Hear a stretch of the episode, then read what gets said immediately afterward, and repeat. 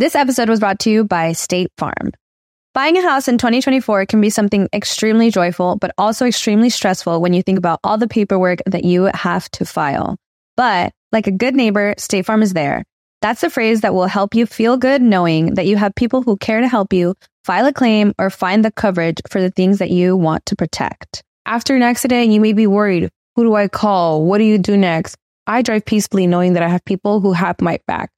In reality, finding good insurance doesn't have to be something that is complicated to you. State Farm has options to fit your unique needs, which means you can talk to your agent to choose the coverage you need, have coverage options to protect the things you value most, file a claim right on the State Farm mobile app, or reach a real person when you need to talk to someone. Like a good neighbor, State Farm is there. With everyone fighting for attention, how can your business stand out and connect with customers?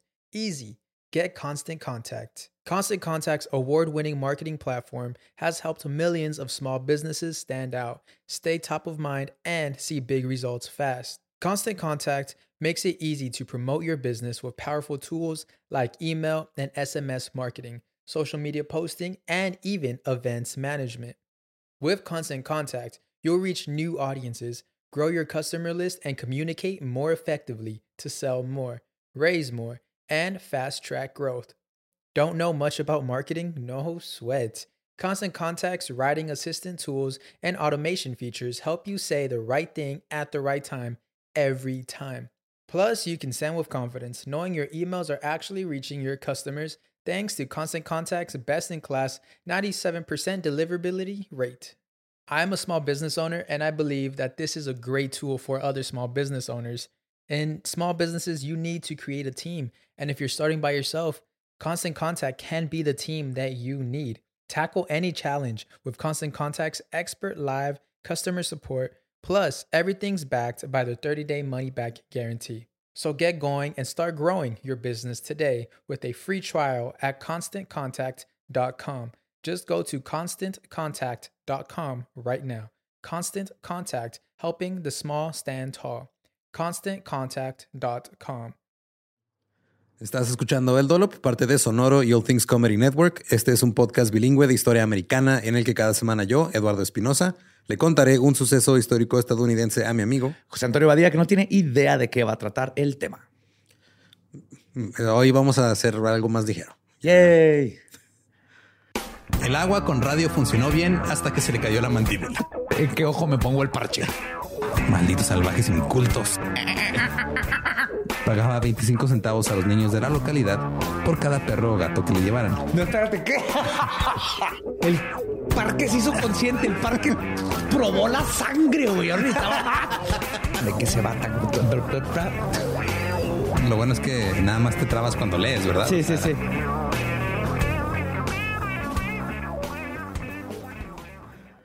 ...1825...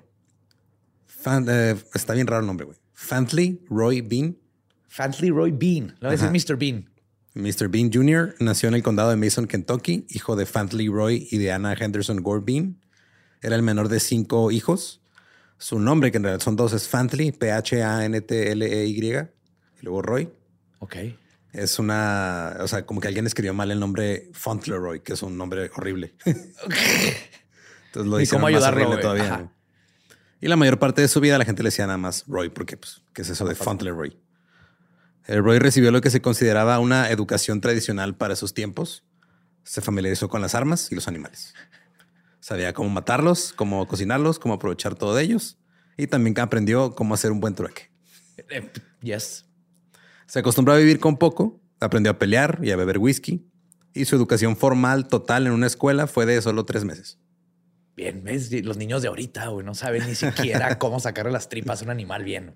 No, no saben. Me acuerdo una vez que fuimos a, a un lago en Ruidoso donde te dejan este, pescar. O sea, pues ahí, la, ahí las siembran las truchas. Y tú vas y las pescas y luego ya dependiendo del peso te cobran, este, pues, o sea, qué tan, qué tan grande está. Ok. Y iba con Sophie y con otros este, hijos de, de unos amigos de mi mamá. Y el güey de ahí agarra el pescado, creo que te lo había platicado, pero agarra el pescado y lo destripa así en un movimiento y saca el corazón todavía latiendo la venta enfrente de los niños. Muy bien. Eso crea carácter. Ajá. Y esos niños no van a volver a comer pescado jamás. Nope. La familia de Roy era extremadamente pobre y a sus 16 años se fue de casa para viajar una lancha hacia Nueva Orleans con la esperanza de encontrar trabajo, pero nada más se metió en problemas. Huyó a San Antonio, Texas y se reunió con su hermano mayor Sam. Esos tiempos viajar era igual a te vas a encontrar con problemas, ¿verdad? Siempre. Si no eran nativos americanos, era tifoidea o te quedas atrapado en una tormenta y te tienes que comer a tu primo. Ajá. En 1847, el hermano mayor de Roy, Sam Bean, llegó a casa y dijo que había estado luchando contra los mexicanos. Andaba en la guerra. y no se quedó en casa por mucho tiempo y se fue a través de las llanuras y ahora se llevó a Roy con él. En Independence recogieron eh, mulas y un carro Gastaron todo su dinero en una reserva de bienes para comerciar. Hicieron una, una caravana y con su carreta y eh, pues, unas mulas y, y vámonos. Un sueño. Yes. Todo lo que necesitabas. Ahora necesitas un Kickstarter, más ricos y mucho Bitcoin. Sí. Y los hermanos decidieron que la mejor manera de hacer dinero era ir hacia Chihuahua, México. Oh. En México vendían todo lo que podían vender. Eh, vendían este, comida, whisky, casi puro whisky, pero vendían de todo. Y los lugareños tradujeron sus nombres al español y los llamaban los frijoles. Yes. Entonces ahí vienen los frijoles. Y van a comprar whisky. Roy se instaló, aprendió algo de español, eh, se la pasaba en peleas de gallos, se la pasaba tomando tequila.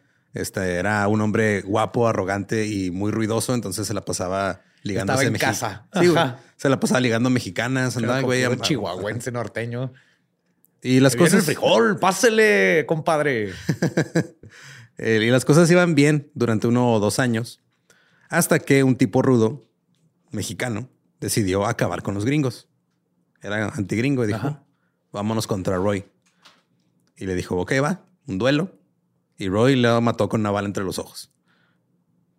Wow. Y los estadounidenses dijeron que había sido una pelea justa porque fue este güey vino, me. Fue un duelo. Fue un duelo, lo maté. Y los este, mexicanos fue de, no, no, no, mames, te mamaste. Y fue de, güey, no, o sea, él empezó, yo lo terminé. Sí, clásico, clásico. Y los frijoles tuvieron que escapar del pueblo.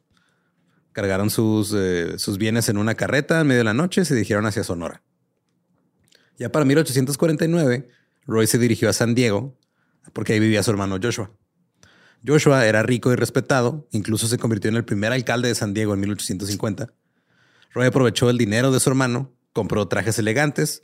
De hecho, dicen que se inspiraba su vestimenta en la de los este, caballeros mexicanos que vio acá. Oh. Andaba acá vestido casi, casi como charro cowboy. Pues sí, algo así. En 1851, Joshua fue nombrado mayor general de la milicia del estado, se mudó al norte a San Gabriel y Roy se quedó en San Diego. Una noche, en un bar, un escocés estaba jactando de su habilidad para disparar. Roy luego dijo, eh, yo también soy bueno con la pistola. Maté un mexicano una vez en Chihuahua. Sí, le, di en los ojos, así en medio de los ojos. Le abrí el tercer ojo. El escocés este, luego sugirió que dispararan mientras montaban caballos al galope. Ok. A ver quién era más chingón. Padres tiempos. Roy estuvo de acuerdo y luego el escocés le dijo, va, ¿qué le vamos a disparar? Y Roy dijo, entre nosotros. A uno al otro. o sea, ¿qué más, pendejo? Pues sí. El escocés no estaba encantado del todo con la sugerencia, pero no quería retractarse y parecer un cobarde. Culo, culo, culo. Así que no le quedó de otra más que subirse al caballo y agarrarse a balazos con este güey. Eh, los lugareños estaban emocionados y los comerciantes locales planeaban ganar mucho dinero de la multitud que iba a presenciar este encuentro. Y en lugar de detenerlos, el sheriff les dijo, nada más por favor, este, háganlo lejos de la multitud. No le va a, va a haber un accidente. somos responsables. Sí. El encuentro se llevó a cabo el 24 de febrero de 1852 en la calle principal. La calle estaba llena de gente, o sea, los alrededores, y estuvieron galopando uno alrededor del otro tratando de conseguir una buena posición para disparar. Roy le disparó al escocés en la pierna y también le disparó al caballo. El hombre y el caballo colapsaron. Y luego el sheriff detuvo a Roy y los arrestó a los dos. Que ya, ya, ya le disparaste, güey, bájate, vente, te voy a arrestar. Ahora sí estuvo legal lo que hicieron. Muy divertido. Muchas gracias por el show, pero tengo, tengo, que hacer mi trabajo. Sí, tú deja de sangrar, vente. Y, y, ambos fueron acusados de agresión con intento de asesinato. El escocés también fue acusado de desafiar a pelear en duelo. Y Roy fue acusado de aceptar el desafío de pelear en un duelo. O sea, todo era ilegal. Todo era ilegal. Bueno, más el sheriff les dijo, miren, lo van a hacer. Igual ahorita se matan entre ustedes. Si no se matan, los voy a tener que arrestar. Nomás háganlo cerca, o sea, lejos de la gente para que no vaya a llegar trabajo, una, una bala perdida y acá a otro lado. En los dos meses que estuvo Roy en la cárcel, recibió muchos obsequios de sus admiradoras porque era un hombre guapo y andaba ahí haciendo sus cosas. Sí, era pocho pachuco. Simón. Le llegaban flores, comida, vino, cigarros eh, de gente de San Diego que le estaba regalando cosas. Uno de estos regalos eran unos cuchillos escondidos dentro de unos tamales. Tamal de cuchillo. Tamal de cuchillo. es tradición. Y de este- Sonora. Y el 17 de abril de 1852, Roy escapó de la cárcel usando los cuchillos para cavar a través de la pared de la celda. El Chévez, ya no pueden meter tamales de fierro a esta institución, les dije. Y también se fue a San Gabriel, que está en el condado de Los Ángeles, donde Josh ahora era dueño del Headquarters Saloon, que era el bar más grande de ahí. Era el más grande de los tres salones de la ciudad. Los domingos tenían entretenimiento. Esto incluía carreras de caballos y peleas de gallos. Y era muy común que hubiera mucha gente. También era muy común que se pelearan entre ellos. Ahí Roy entró en lo suyo. Se la pasaba en las calles, como que faroleando, acá con su sombrero, pantalones bordados, dos pistolas, un cuchillo bow en la bota. Un tamal en la bolsa. Eh, las damas lo amaban, desarrolló una reputación de fanfarronear, de batirse en duelo y de apostar en peleas de gallos. Así que George Bean decidió nombrar a su hermano Roy teniente de la milicia estatal claro. y cantinero de Headquarters Saloon. Ah, las dos. Ah, sí, es que necesitas mínimo dos Sí. trabajos. Sí, cierto. Estamos hablando de estos de los 1800. Eres jefe de la milicia y tienes que darles de pistear. Y cantinero, sí. Y duelista a los fines de semana. Sí, más que nada lo hizo como para calmarlo, porque dijo, este güey está anda muy mamoncito, vamos a distraerlo con algo. Vamos a darle una milicia y un bar. Vamos a darle una meta en su vida. Es lo que necesita este jovencito para que agarre de la onda, se case y asiente raíces. Sí, ya que siente cabeza y todo. Sí, sí. Un domingo por la noche, Joshua fue emboscado cuando se dirigía a su casa y recibió dos disparos, uno de ellos en el pecho. Se tambaleó hasta una casa cercana y murió a la mañana siguiente. Así que Roy heredó el Headquarters Saloon. Cipriano Sandoval, un zapatero mexicano, fue acusado de asesinar a Joshua. Así que él y otros dos fueron ahorcados por el crimen. Pero la mayoría de la gente creía que Joaquín Murrieta, también conocido como el Robin Hood mexicano, lo había hecho porque Josh estaba coqueteando con la novia de Murrieta. Oh my God. Oye, en algún punto estas personas se darán cuenta que están viviendo en una En un novela. western, no, güey. Ajá, En un western. Ahora, hay, o sea, de la vida de tanto de Roy como de Murrieta, de mucha gente de esa época, pues hay muchas leyendas y muchas cosas que está difícil comprobar. Nomás están los registros de que alguien contó esta historia una vez o alguien dijo esto. Son folk stories. ¿no? Pero por la época y por estar hablando de gente viviendo en los márgenes de la ley, hay información contradictoria o que no cuadra. Lo único que sí coincide hasta cierto punto son las fechas. Lo que sí sabemos con certeza es que Joaquín Murrieta estaba siendo perseguido en ese entonces por las autoridades. Para 1853, la legislatura del estado de California incluyó a Murrieta como uno de los llamados cinco Joaquines. Ajá. Eran cinco Joaquines, o sea, eran cinco bandidos que se llamaban Joaquín. Todos. Sí. Era una banda de forajidos. Nada que ver uno con el otro. Eh, pues, O sea, no eran hermanos ni nada. O sea, no, la neta, no me puse a investigar a fondo porque me puse a, a ver más y eran un chingo de historias diferentes que no O cuadraban. sea, puedo ser parte de su banda. ¿Cómo Pero- te llamas? Joaquín, Bien, puede ser parte de la banda. muy bien. Y mi compa José, No, él se tiene que ir con los joseses. Allá en Durango. Entonces el Estado le pagó a los California Rangers 150 dólares por mes y les prometió una recompensa de mil dólares si los capturaban. El 25 de julio de 1853, un grupo de Rangers se encontró con una banda de mexicanos armados cerca de Arroyo de Cantúa, en el borde de la Cordillera del Diablo. Hasta el lugar donde es el enfrentamiento, güey. Sí. Claro, es que sí. güey. Esos vatos van caminando y se oía. Y era un pájaro haciendo eso. Y en el enfrentamiento, tres de los mexicanos murieron. Los Rangers afirmaron que uno de los muertos era Murrieta y el otro era Manuel García, también conocido como Three Finger Jack. Uf, Jack el de los tres dedos. Ajá. Que era uno de sus socios. Como prueba de la muerte de los forajidos, los Rangers cortaron la mano de Three Finger Jack y la cabeza de Murrieta las pusieron alcohol en un frasco y las llevaron para decirles, eh, ya lo agarramos. Y el güey así, güey, no les podían quitar el INE. Digo, Es que no- gracias. Sí, por eso se inventó el INE, porque antes tenías que llevar así la cabeza de tu, de tu amigo para comprobar que era él. Y aparte, o sea, no había manera de identificar ADN, no había manera, o sea, Sí. y muchos eran retratos hablados, güey, o sea, ni siquiera, no había fotos, no había, Sí, es cierto. no había cosas. De hecho, una de las hermanas de Murrieta dijo que ella vio la cabeza de su hermano y dijo, no es cierto, le faltó una cicatriz. Luego se llevaron la cabeza de gira, güey. Eso, eso es un pedo aparte. Te cobraron un dólar para que la vieras. Estuvo en un bar en San Francisco, güey. En el, en un frasco con alcohol. A veces sí extraño esos tiempos. Creo que la gente tenía mejores historias que contar. O sea, ahorita ¿qué hiciste? No, pues estuve en TikTok, qué sé yo. Antes era, fui a un bar, güey, y vi la cabeza de Murrieta. Y de hecho le tomé, güey, que la tienen en Bourbon. En fin, este haya sido Cipriano Murrieta el que mató al hermano de Roy. Ya por lo menos había este, seis güeyes muertos que tal vez estuvieron involucrados. En 1854, Roy cortejó a una joven que después fue secuestrada y obligada a casarse con un oficial militar mexicano. Mira, si, si esta mujer termina amarrada en las vías de un tren, no me va a sorprender en lo absoluto. Roy lo desafió a un duelo. Le disparó al oficial y lo mató. Y al no gustarles cómo resultó el duelo, seis amigos del oficial capturaron a Roy, le ataron una soga al cuello, lo colgaron de un árbol y pusieron, lo pusieron arriba de un caballo. Querían que cuando el caballo se, moviera... se- ajá, se si lo he visto sí. en películas de westerns. No sabemos exactamente qué pasó después, si el caballo en el que pusieron a Roy no se desbocó, si la cuerda se estiró, si la rama se dobló. Si no lo revisaron bien y traía un tamal de fierro, con eso cortó la cuerda. Algunos registros dicen que la, jo- la joven este, que estaba cortejando se había escondido ahí cerca y que cuando vio que lo estaban colgando ya salió y lo rescató. El punto es que algo permitió que Roy llegara al suelo y no muriera Y ahorcado. sobrevivió.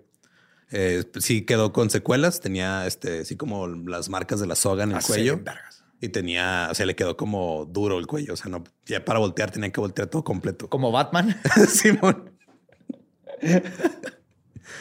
Y con frecuencia Roy usaba un pañuelo alrededor de su cuello, también mantenía su barba larga para que le tapara, para que no se notara tanto.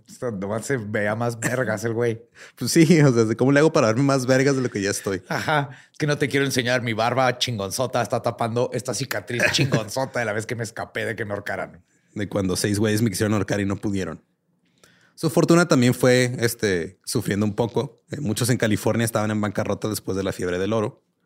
Y Roy llevó el salón a la quiebra. O sea, ya se la pasaba pisteando también, hacía un desmadre. No lo administró bien. Eh, localizó a su hermano Sam en Nuevo México. Sam dirigía un negocio con una combinación de tienda, casa de comidas, taberna, hotel y casa de apuestas. Era cinco en uno. güey. Era un all inclusive. ¿Qué te sigo? güey? ¿Qué, qué más quieres? güey?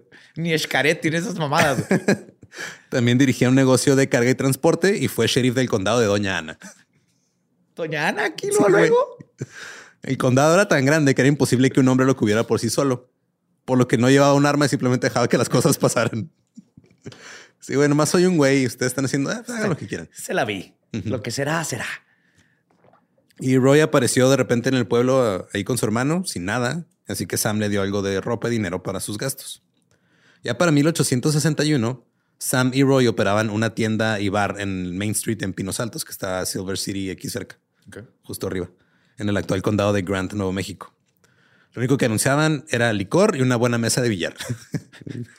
¿Qué más necesitas en esos tiempos? Nada. ¿No?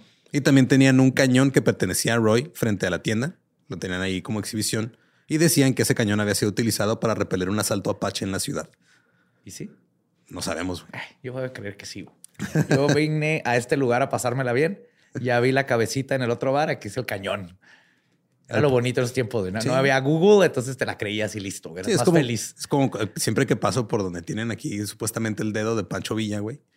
En el paso. Y es el dedo gatillero, no cualquier dedo. A 10 mil dólares. Tiene, vale 10 mil dólares de hace como 20 años que sigue ahí, güey. No sé Sí, cuánto nadie lo ha tiempo comprado. No. Pero si es un dedo, para los que no conocen, es un dedo Es un de dedo, veras ajá, es un dedo momificado. cercenado, sí. Al poco tiempo estalló la guerra civil y los mineros empezaron a salir a luchar. Roy apoyó a los confederados y afirmó haber servido en la guerra con un pequeño grupo que organizó, conocido como los Free Rovers. Pero no hay registros de los Free Rovers o de su servicio. De cualquier manera, después de la, ba- la batalla de Gloriera Pass, cuando la Unión perdió Nuevo México, se tuvieron que ir a Texas. Pero antes de irse, Sam fue a Santa Fe a pasar algunas noches y dejó a Roy con instrucciones de cómo abrir la caja fuerte y depositar el dinero del negocio. En lugar de hacer eso, Roy abrió la caja fuerte, sacó el dinero que estaba, junto con el dinero que, que había había generado el negocio, y se fue a San Antonio. Ahí en San Antonio, Roy se dedicó al negocio del transporte y venta de armas a los soldados confederados. Estaba ganando buen dinero. Empezó a usar otra vez ropa elegante, a fumar puros caros, siguió otra vez con su arrogancia. Eh, se la pasaba bebiendo, maldiciendo y estafando gente. Pero cuando terminó la guerra, otra vez se le cayó el negocio. Y otra vez se quedó sin dinero porque pues, no era un hombre que ahorrara. No, pero es un hombre que diversifica sus ganancias. por eso no, no la ha pasado mal. Eso es importante. Si algo van a aprender este episodio, diversifiquen. si vas a poner así un café internet que también sea este, venta café camisetas, internet. café internet, que también vendas camisetas, torneos de Yu-Gi-Oh! Y, y tenis Nike. Todo en un solo lugar. Acab- acabas de describir a un lugar que existía así en Pradera Dorada, güey, ¿te acuerdas? Ah, sí, cierto.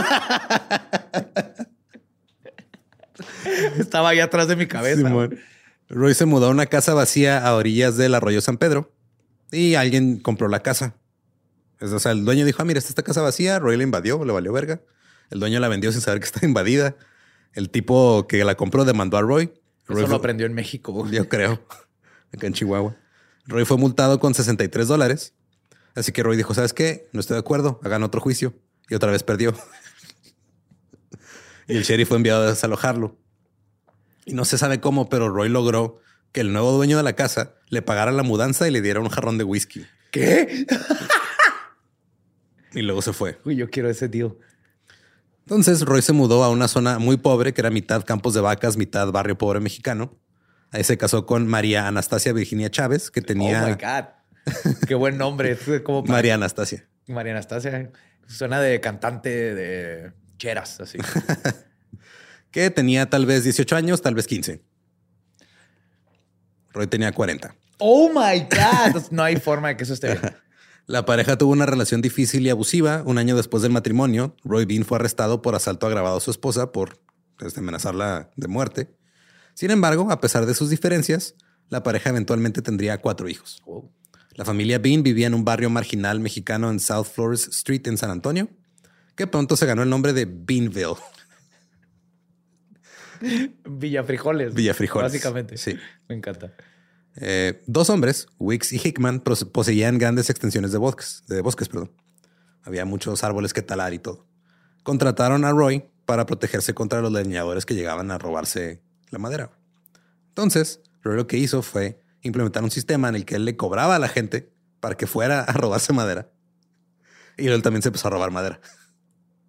Mientras, o sea, el güey estaba tripleteando. Le pagaban por proteger lo que él estaba vendiendo y que se estaba robando aparte, güey. No, es que no los vi. Han visto, hay un chingo de árboles. Se esconden. Estos mexicanos están así como, son, pues, traen camuflaje. Yo no los veo. Y todavía tuvo el descaro de venderle la madera él mismo a el herrero local. Con sus zapatos de madera y sus colas. no, no, esos, no, no, esos los compré en Payless. Esta madera no es de usted. Luego Roy se pasó a la industria láctea. Ya, por industria láctea te refieres a Eh, compraba vacas a prueba. a prueba. Sí, o sea, iba con un granjero y le decía, oye, este como que- cuando te prestan un Nissan para que lo manejes. un Sí, güey. Entonces sacaba una vaca a prueba y la dejaba de alimentar. Entonces las ordeñaba, vendía la leche y luego ya la vaca no quería este, producir leche porque no la estaban alimentando bien. Entonces el güey, güey la regresaba. Dice, oye, tu vaca no está funcionando. güey". Ya le chequé el carburador. que es el carburador, compa. Ahí cuando la arregle, pues, me El avisa. vacarburador. Y, y- y se negaba a pagar por la vaca, pero decía, güey, no servía, pero el güey ya la había, este, Ya la había ya la drenado. ordeñado y ya la había, ya había vendido la leche. ¿Cómo llegas a ese punto? no sé. ¿Cómo se te ocurre eso? Pues un día estás viendo a alguien que está ordeñando una vaca y dices, ah, ok, tal vez yo podría, yo podría estar haciendo eso. Y si le dejo dar de comer y me prestan una, luego la regreso. Sí, es un genio este vato. Es que no tenían TikTok, no se pueden distraer tanto. güey. Luego el dueño por lo regular se llevaba la vaca a casa y luego la alimentaba bien y otra vez volvía a dar leche. güey. Y se dice que Roy incluso se le aplicó al mismo granjero con la misma vaca más de una vez. Es, que me viene para acá y la dejé dar. Luego se metió en el negocio de la carne. Ofrecía 5 dólares a No, oiga, cualquier pedía una vaca prestada igual y luego la regresaba con una pata de madera de la. de tronco. se le hizo madera a la pata y pues a mí no me sirve. Y mientras vende la pata, ya se chingó la madera del vato. El güey le ofrecía 5 dólares a cualquier niño que le trajera una vaca descarriada, siempre y cuando la vaca no tuviera marcas. Ah, para que no fuera robo. ajá. Mataba a las vacas y luego ven- vendía la carne de puerta en puerta. Un par de veces mató una vaca justo en su pastura, ahí donde, donde vivía la vaca. güey. De hecho, dicen que un terrateniente una vez encontró a Roy cocinando un pedazo de una de sus vacas ahí en, en su territorio y que Roy lo invitó a comer. güey.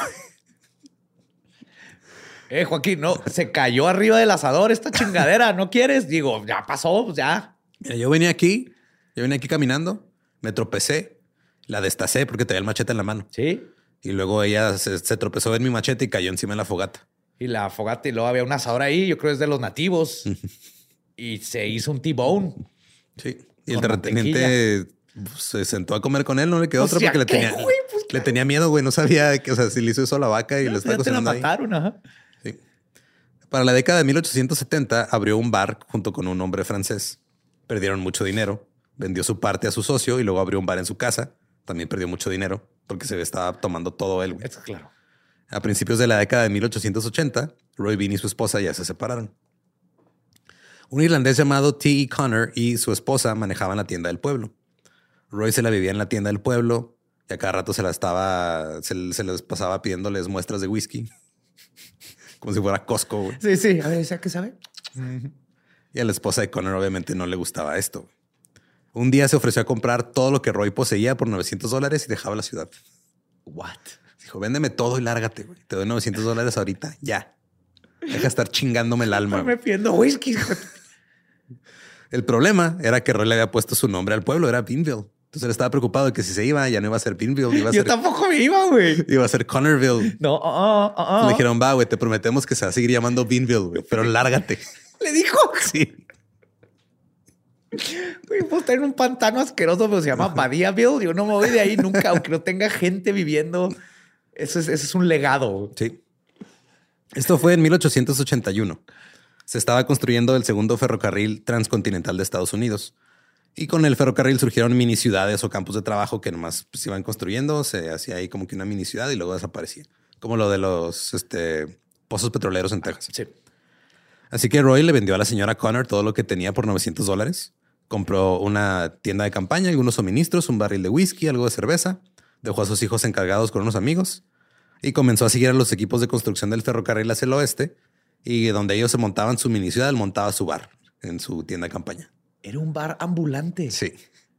Qué gloriosidad. Ahora, el ferrocarril se estaba construyendo hacia el oeste desde San Antonio.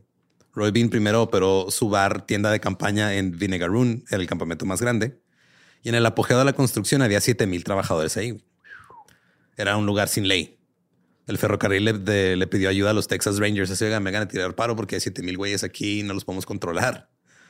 Pero el problema era que la sala del tribunal más cercana estaba a 200 kilómetros de distancia. Si había un pedo, tenías que llevarlo 200 kilómetros. Y no luego- había tren. Es porque lo están construyendo. sí, Están cierto. construyendo, entonces te vas a tardar días, una semana en llegar. Más regresar. Ajá. Así que empezaron a buscar a un juez voluntario. Un juez ambulante. Pues algo así. Cuando Roy escuchó que estaban buscando a alguien No. para hacer cumplir la ley local, No, así no funciona. se ofreció como voluntario. El 2 de agosto de 1882, Roy Bean fue nombrado juez de paz del precinto 6 del condado de Pecos. O sea, no, no, no. Sí, güey. Su conocimiento de la jerga legal de su época como acusado le ayudó a convertirse en un juez que sabía más o menos qué pedo. Eh, fake it till you make it, ¿no? Sí.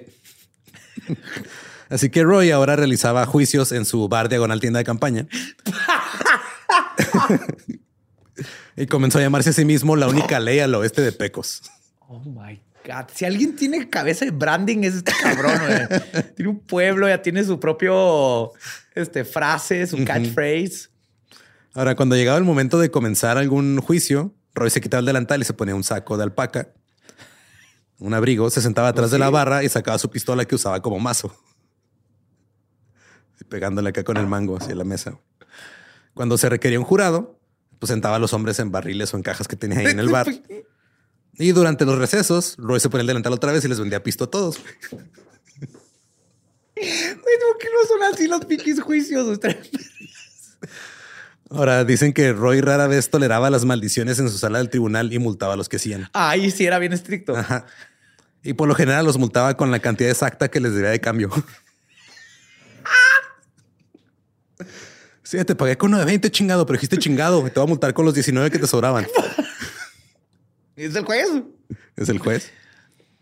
Como juez, eh, Roy Bean solo se basó en un solo libro de leyes, la edición de 1879 de los Estatutos Revisados de Texas. Y cuando le llegaban libros de leyes más nuevos, los aventaba al fuego, los usaba como leña. Roy nunca sentenció a nadie a la cárcel porque no había cárcel. Ajá. Usaba multas o amenazas de, de ahorcamiento. De hecho, hay muchas leyendas urbanas de que era el juez que más ahorcó gente. No es cierto. No es cierto. Era con la pura amenaza. Mandó a ahorcar a dos personas nada más, pero uno, uno se escapó. Y, o sea, pero había una leyenda urbana de que este güey a todo mundo lo mandaba a ahorcar y no. No es cierto. Es de las pocas cosas que se han podido como que esclarecer con es que hay un chingo de información bien contradictoria. Muy bien, No, aparte no vas a ahorcar al pato que te compra whisky. No, exacto. Y lo que hacía con las multas era pues quedárselas para gastárselas él. Eran de él. Sí, o sea. Sí, pues no, es como que hay un condado a quien darle las multas. Ahora, si realmente algún criminal se metía en problemas, los encadenaba cerca de su oso Bruno para asustarlos. ¿Os? ¿En qué momento obtuvo un oso y por qué no me habías dicho? Porque no sé en qué momento obtuvo un oso, güey. De repente nomás tenía un oso. O dicen que tenía un oso que lo tenía amarrado ahí a un mezquite, güey. Era el bailiff, ¿no? O sea, el, policía que lo... todo el mundo se levanta, se sientan. Sí, que a veces lo tenían en una jaula, pero casi siempre estaba en una esquina este, encadenado, güey. Y Roy usaba al oso para intimidar a los borrachos o a los que andaban haciendo desmadre. Güey. Y con frecuencia les pedía a los abogados que este, le pagaran las chelas al oso porque también pisteaba. Estás, pero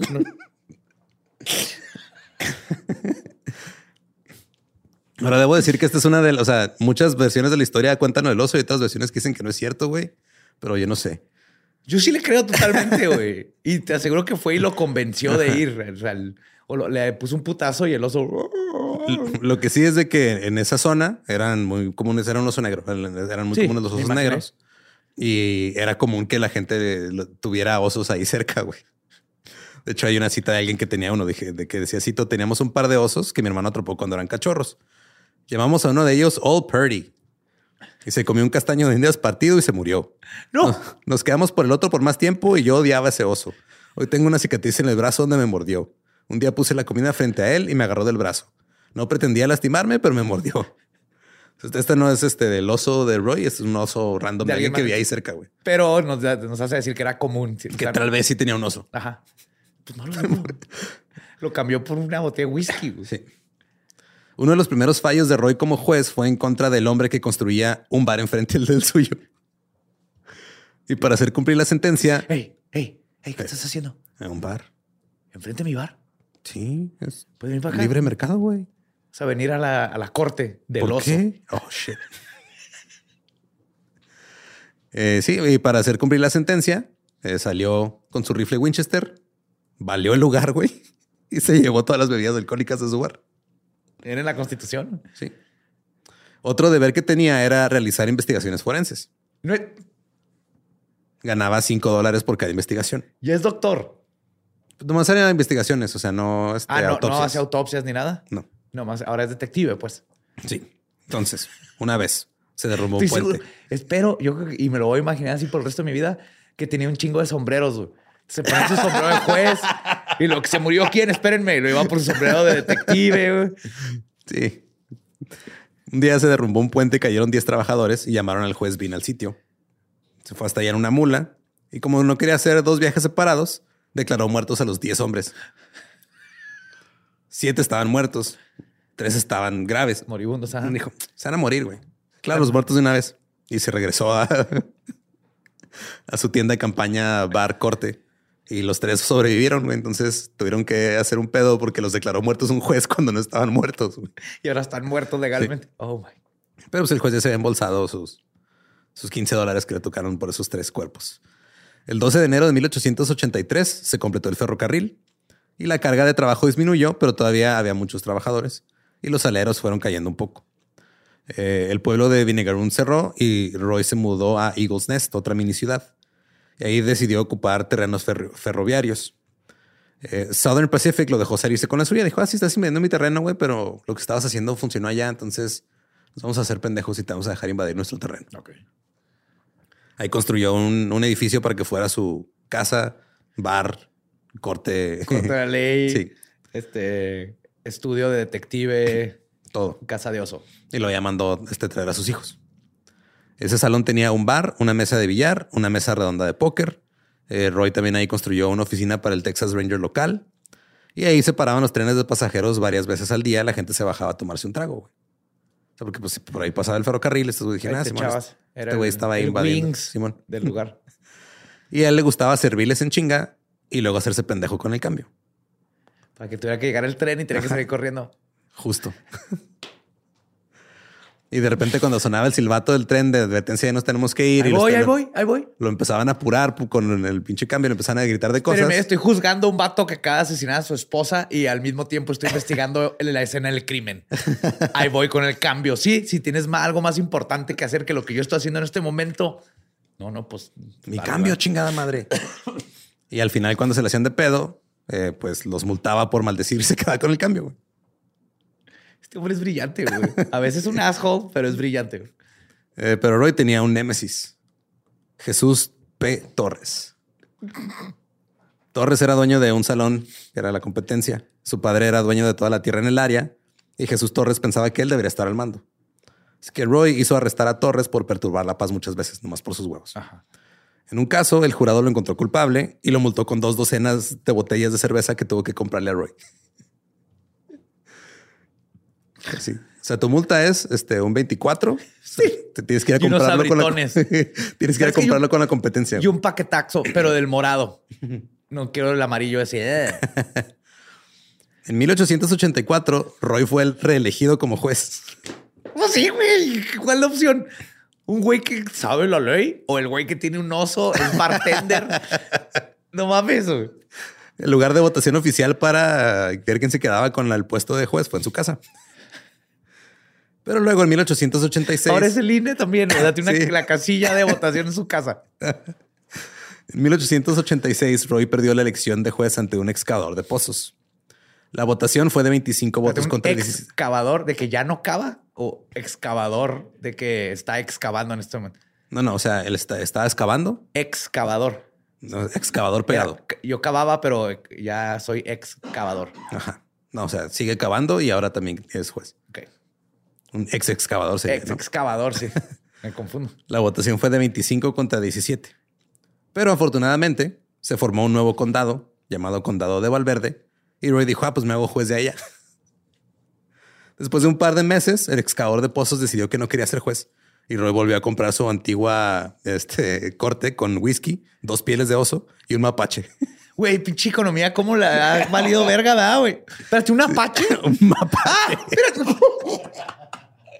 un mapache, güey. Llevo un mapache. Mira, a mí Tiene sí- te- te- dicen que también tiene un mapache de mascota, aparte del oso. güey. Claro que tenía un pinche mapache. ma- Güey, me llega alguien con un mapache y le vendo lo que sea, güey. Le dio el mapache dos pieles de oso, whisky y le dijo, ah, este, dame mi, mi vieja corte, por favor. Tres millones, un depa de 20 metros cuadrados. Y luego Roy fue reelegido en 1888, 90, 92 y 94. En 1896, JP Torres decidió postularse contra él. En la primera votación, Roy logró obtener 100 votos más que el total de votantes registrados en el condado. Y ahora es el PRI. O sea, este cabrón. El resultado fue anulado y Torres fue designado para servir en lugar de Roy. Roy estaba desconsolado porque no ser el juez ya era no ser nada, güey. Y era su identidad ahora. Era Sí, era su, fa- su gorrito favorito. güey. sí. Torres envió a alguien a ¿Qué voy a buscar hacer el, con el oso, güey. El oso es lo que vive para presentarme ante la corte, güey. Sacar sin trabajo. está. Entonces Torres mandó a alguien a que le recogiera pues, el sello judicial y los libros, los libros de leyes y todo y se los entregara. Y el güey nomás se negó a dárselos. Dijo, ni madre. Quítamelos. Y entonces lo que pasó fue que pues, se dividió básicamente en dos el pedo, el lado norte de la vía y el lado sur de la vía. En el lado norte, Roy siguió lidiando con los casos y en el lado sur estaba Torres. Así de- Yo me iba, yo me iba al norte. En las siguientes elecciones, Roy patrulló frente al lugar de votación y corría a cualquiera que pareciera partidario, partidario de Torres. Envió al sheriff para que se ocupara de ello. Después de discutir, el sheriff señaló al, al oso de Roy y dijo, hey, te voy a esposar con ese oso si sigues con tus mamadas. Total, ya. Eh, después Roy se dio y dejó que la gente votara. Torres ganó 26 votos contra 15. Pero luego Roy ganó las dos elecciones siguientes. Oh my God. O sea, cada dos años cambiaron Ajá. de juez. Durante la década de 1890, las peleas eran ilegales en la mayoría de los estados. Las peleas de boxeo que tuvieran premios, los prize fights. Ok. El caballero Jim Corbett y el australiano Bob Fitzsimmons iban a pelear en Texas. El gobernador convocó una sesión especial de la legislatura que prohibió las peleas de boxeo en Texas. Jim Corbett estaba harto y se retiró del boxeo. Y Peter Mayhart, el campeón de Irlanda, lo reemplazó. Roy los invitó a tener la pelea en su casa. ¿No los dejan pelear en Texas? Vénganse para acá, güey. Mi casa es su casa. Entonces lo que hizo el día de la pelea eh, fue llevar a todos al río, a un banco de arena, en medio del río Bravo, donde no había jurisdicción. Tierra de nadie. No era tierra de nadie, güey. Y ahí hizo la pelea de box. Ahora es Don King. Ahora es promotor de box, güey. Y ya la pelea duró este como minuto y medio, o sea, se acabó en chinga. Llegaron los periodistas a cubrirle la pelea y todo, se hizo noticia en todo el país. Y luego ya después de ahí todos se fueron de after al bar de, de Roy. Fuck yes. Y continuó manteniendo su propia, eh, pues no sé si decirle versión de ley y orden, porque pues eran sus huevos nada más. En 1902, un hombre llamado Watts le disparó a un mexicano este, tuerto llamado Emeterio, que era un pastor de ovejas. A veces que ya mi cerebro ya no. Ya no puede, güey. No puede. No puede ser. Sí, cito, recuerdo cuando Watts mató a Emeterio. Emeterio cayó frente a mi casa. El juez no quiso dejar que sacaran del camino a Emeterio porque traía gente y decía bueno, buen negocio. Las hormigas, Llegabas a ver al puertito y no Sí, te güey. metías por un whisky. las hormigas ahuecaron al viejo Emeterio de modo que no quedó nada de él excepto su overol y su pellejo. Eh, eh, se destruyeron por completo todo lo que estaba dentro de su piel. Nunca olvidaré esas hormigas. Solíamos atraparlas y ponerlas en un plato y hacerlas pelear.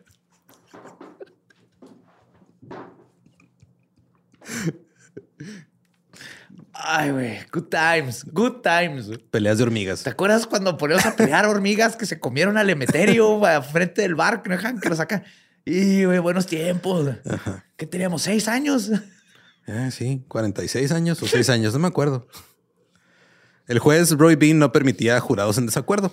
Una vez, cuando el jurado no pudo llegar a una decisión, sacó su revólver de seis tiros, lo colocó sobre la barra y les indicó que regresaran a la parte trasera de la carpa y pronunciaran un veredicto o los iba a encadenar al poste fuera de la tienda. Rápidamente encontraron culpable al acusado. Bien. Una vez amenazó a un abogado con colgarlo por usar lenguaje profano, cuando el abogado usó el término habeas corpus. No es cierto. El abogado se opuso y Roy lo multó. ¿Qué dijo? ¿Qué dijiste, estúpido? ¿Ergo? Habeas corpus. ¿Ergo? Habeas ¿Habeas qué? habeas ¿Qué, corpus. qué? Habeas corpus esta, cabrón. Toda para amarrar con el oso. Y el abogado trató de apelar al gobernador de Austin, pero el gobernador de Austin le valió madre y dijo, "Nah, no me importa. En verga ese güey, déjalo. En una ocasión, cuando se encontró un vaquero muerto que tenía consigo 40 dólares y un revólver, Roy acusó al cadáver de portar un arma oculta y lo multó con 40 dólares. lo confiscó el arma y se embolsó el dinero, el arma y se embolsó el dinero, güey. Es un hombre justo.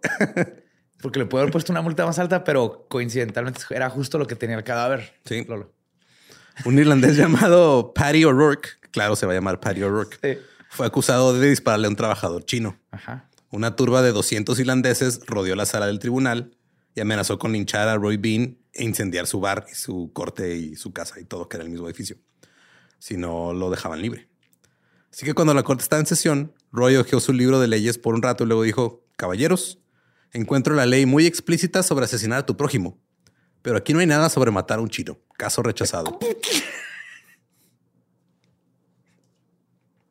Para evitar que lo mataran. Dije, Claro. "Eh, no, no, no hay pedo, mira. Y ese Patty es el tatarabuelo de Beto O'Rourke. El hijo de Roy, Sam, tuvo una discusión en un salón que le llevó al hombre a bofetear a Sam. Roy le dijo a su hijo, dispárale. Y lo hizo. Y mató al hombre. Roy luego se puso a trabajar con testigos prometiendo favores y absolvieron a Sam. Y el veredicto le costó a Roy, a Roy casi todo el, el dinero que tenía ahorrado y todos los favores políticos. Se gastó favores, multa, que, Sí. ah, este, mordidas y todo. Sí, o sea, por, por defender a su hijo que mató a alguien que le dijo que matara a alguien. Roy también hacía este, ceremonias matrimoniales por las cuales cobraba 5 dólares y terminaba la ceremonia diciendo que Dios tenga misericordia de sus almas.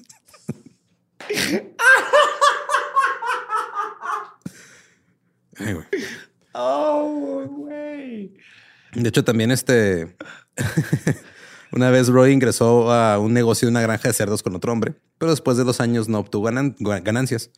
Roy quería demandar, pero no había otro tribunal cerca. Pues no le va, o sea, No puedo hacerlo él mismo en el del. Ajá. pues, bueno, o sea, no quería, pero lo hizo. Lo demandó en su propia corte. Así que Ah, Se representó él mismo. sí, Roy pronunció un discurso en su nombre, testificó frente a sí mismo. Entonces dispuso que se llevaría la mitad de los puercos y la otra mitad la vendería para cobrar los daños que sufría. Roy, dime, Roy. ¿Es verdad que este hombre te quitó los cerdos? Así es, Roy. Objeción, Roy. y la gente dice que Roy era mezquino y tosco y que poseía los modales en la mesa de un bárbaro. El ranchero Jack Skiles, que creció en la ciudad de Langtree, fue el primer director del centro de visitantes Judge Roy Bean. Escribió un libro sobre Bean. Y en sus entrevistas con la gente de Langtree, el único término que aparecía una y otra vez, que era, que era un este, cretino. O sea, un Es su palabra, cretino. Sí. Y viejo réprobo, le decían también. O sea, eh, este güey, el, el Jack Skiles, pues eh, él escribió un libro eh, re- recopilando las historias. Ajá. Hay muchas que no se puede comprobar si son ciertas o no, güey, pero todas son como que de gente que es o, o hijos o nietos de, de personas Que que les conocieron. contaron a- que pasó tal historia. la historia de Roy Bean. Claro. Esta Beulah Birdwell Farley vivía en la ciudad y describió al juez Roy Bean. Cito, Roy Bean era un viejo inteligente, tenía sus defectos, pero en el fondo era un buen hombre. Podría haber sido un asesino y un ladrón y un criminal, pero era bueno a su manera. Era el anciano de mejor corazón que jamás hayas visto. Haría cualquier cosa por cualquiera.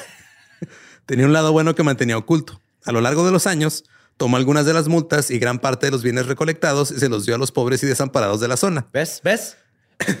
Compró medicinas para los enfermos y los pobres. Era un, era un narco junior, güey, de su época también. Sí, con mapache y osos. Era un narco junior después. ajá. Después de un día de mucho beber, Roy murió en su salón el 16 de marzo de 1903 de dolencias pulmonares y cardíacas. Inicialmente fue enterrado en el cementerio de Westland en Del Río, Texas, pero debido a los numerosos visitantes de su tumba, él y su hijo Sam fueron enterrados en el Museo Whitehead Memorial. En el museo. Sí, de, o sea, atrás, en la parte Ah, de ya. atrás del museo, en un O sea, jardín. ¿Existe ahorita su tumba ahí? Simón. Esta historia, al igual que la del criminal Henry Tufts, que escribió su propia autobiografía, es difícil de comprobar en su totalidad. Especialmente la parte en la que el juez tiene un oso de mascota. güey. Eso es lo. Porque si hay gente que dice que, ah, es que sí, no, tenía el oso y de rep- ah, y es muy común. De hecho, ya me han mandado este, o sea, este ca- caso antes así de, eh, deberías hablar de este güey en el Dolop, del juez que tenía un oso en la corte y la madre. Hay una película del 72 que hizo John Huston que se llamaba The Life and Times of Judge Roy Bean y era Paul Newman como Roy Bean. Ok. Está basado un poquito en su vida, pero casi no. O sea, hay muchas cosas que son Totalmente totalmente falsas. Y ahí sí viene lo del oso en la película. O sea, hay una escena en la que eh, atrapan un borracho y güey despierta en una jaula con un oso, está de pedo. Y el oso se lo da a este Grizzly Adams, que era un montañista muy famoso de la época. El problema es, digo, en la película eso pasa, pero en la vida real, pues Grizzly Adams este, murió como en, los, en 1860 Ah, no, y no algo. coincide ni siquiera con Ajá. fechas. No coincide cuando era juez este Roy a que Grizzly Adams haya dado un oso. Pero que a lo mejor sacó un oso de otro lado, no sabemos. Así que es posible que con Güey, el compró una casa con un mapache, güey. ¿Por qué no va a tener un oso? Ves, como, Dame el mapache y, y dos hamsters y, y- y cerramos el trato. Digo, es posible que con el paso del tiempo se haya mezclado la ficción con la verdad. Lo que sí quedó registrado fue su récord como juez y sus fallos en diferentes juicios. Aunque mucho de lo que se dijo en este episodio sobre la vida de Roy Bean puede ser exageración, rumor o mentira. Yo sí quiero creer que tuvo un oso en la corte. No, yo también, claro Que que intimidaba sí. a los acusados en su tribunal. Y que tenía varios sombreritos, güey, que se cambiaba, depende de qué iba a ser. güey. Pero esa es la historia del juez Roy Bean. Love him, love him. Amo a este hombre. Juez Roy Beam, estás en mi corazón para siempre. Sí. Eh, recuerden, eh, si quieren escuchar el episodio original en inglés, es el episodio 265 de The Dollop, Judge Roy Bean. A nosotros nos pueden seguir en todos lados como arroba el Dollop. Ahí me encuentran como arroba ningún Eduardo. Ahí me encuentra como el va diablo, Y pues si no conocen su historia, nunca van a ser como Roy Bean. juez, eh, este, casilla, poner casilla de ILNE en tu casa, Granjero, granjero, eh, ordeñador de vacas, amateur. hermoso, leñador, hermoso. Beam, donde quiera que estés. Un beso. ¿Estás listo para convertir tus mejores ideas en un negocio en línea exitoso? Te presentamos Shopify. Tal vez no lo sabías, pero nuestro podcast More Than Mamis es un negocio y lo empezamos por supuesto para desahogarnos y hablar sobre la maternidad, no para convertirnos en expertas de ventas y del e-commerce. Así que sí, necesitábamos ayuda para vender nuestro merch y poner en marcha nuestra tienda. ¿Y cómo suena con Shopify? Llega otra venta. Shopify es la plataforma de comercio que está revolucionando millones de negocios en todo el mundo. Ya seas un emprendedor desde tu casa o desde donde sea, Shopify es la única herramienta que necesitas para iniciar, administrar y hacer crecer tu negocio sin dificultades. Con Shopify puedo gestionar pedidos, envíos y pagos desde cualquier lugar, brindándote toda la información y estadísticas de tus ventas al detalle. Regístrate para un periodo de prueba con tan solo un dólar al mes en shopify.com barra sonoro, todo en minúsculas. Ve a shopify.com barra sonoro para llevar tu negocio al siguiente nivel. Shopify.com barra sonoro. ¿Estás listo para convertir tus mejores ideas en un negocio en línea exitoso? Te presentamos Shopify. Tal vez no lo sabías, pero nuestro podcast More Than Mamis es un negocio y lo empezamos por supuesto para desahogarnos y hablar sobre la maternidad, no para convertirnos en expertas de ventas y del e-commerce. Así que sí, necesitábamos ayuda para vender nuestro merch y poner en marcha nuestra tienda. ¿Y cómo suena con Shopify? Llega otra venta. Shopify es la plataforma de comercio que está revolucionando millones de negocios en todo el mundo. Ya seas un emprendedor desde tu casa o desde donde sea, Shopify es la única herramienta que necesitas para iniciar, administrar y hacer crecer tu negocio sin dificultades. Con Shopify puedo gestionar pedidos, envíos y pagos desde cualquier lugar, brindándote toda la información y estadísticas de tus ventas al detalle. Regístrate para un periodo de prueba con tan solo un dólar al mes en shopify.com barra sonoro, todo en minúsculas. Ve a shopify.com barra sonoro para llevar tu negocio al siguiente nivel. Shopify.com barra sonoro. Lucky Land Casino asking people what's the weirdest place you've gotten lucky? Lucky? In line at the deli, I guess? Aha, in my dentist's office. More than once, actually. Do I have to say? Yes, you do. In the car before my kids' PTA meeting. Really? Yes. Excuse me, what's the weirdest place you've gotten lucky? I never win and tell. Well, there you have it. You can get lucky anywhere playing at LuckyLandSlots.com. Play for free right now. Are you feeling lucky? No purchase necessary. Void where prohibited by law. 18 plus. Terms and conditions apply. See website for details.